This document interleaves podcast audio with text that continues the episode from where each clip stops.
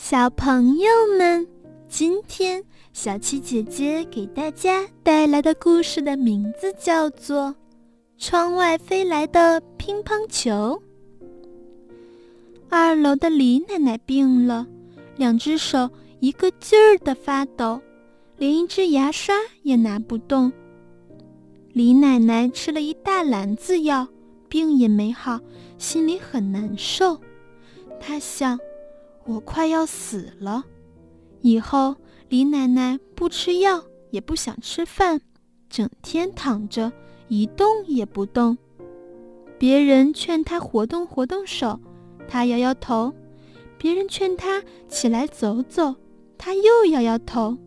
过了几天，李奶奶的手就好像被什么人带走了，一点儿也不听话了。有一天下午。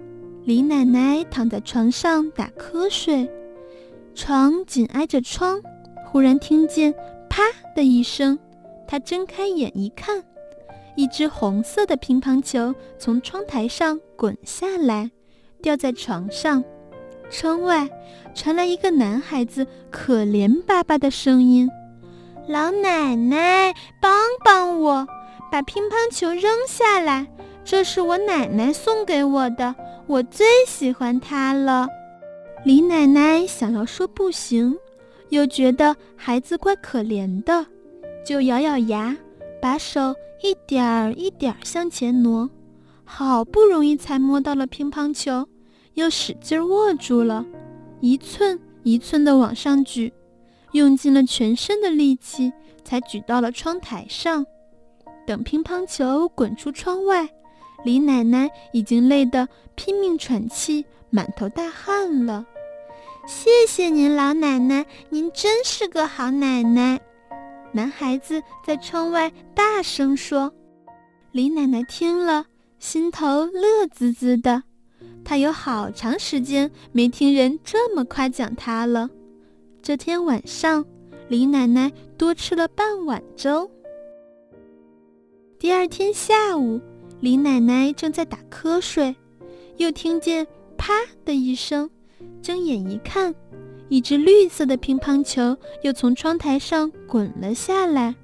窗外头有个男孩子甜甜的喊：“好奶奶，帮帮我，把乒乓球扔下来，这是爷爷讲给我的，我最爱它了。”李奶奶有点生气。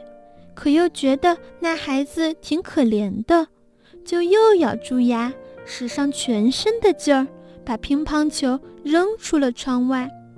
好奶奶，谢谢您，祝您健康长寿。窗外飞来男孩甜甜的喊声，他说的多好听，李奶奶听着气儿也消了，心头美滋滋的。晚上。他喝了满满一碗粥。第三天下午，李奶奶没打瞌睡，两眼睁得圆圆的，盯着窗户看，像是在等什么。等呀等呀，晚霞渐渐染红了白窗帘儿，但什么也没等来。李奶奶只好闭上了眼睛。啪！一只白色的乒乓球又飞到了李奶奶的床上，李奶奶赶快睁开眼，用力一伸手遮住了乒乓球。咦，她忽然发现自己的手好像比以前灵巧了，也比以前有力气了。窗外又有个男孩在喊：“老奶奶，帮帮我！”李奶奶没有马上把球扔出去。他使劲儿把身子贴到窗前，伸头朝窗外看。窗外楼下站着个圆眼睛、圆脸的娃娃。咦，这不是一楼方婶婶的儿子小果吗？小淘气，原来是你在捣乱呀！李奶奶绷着脸说。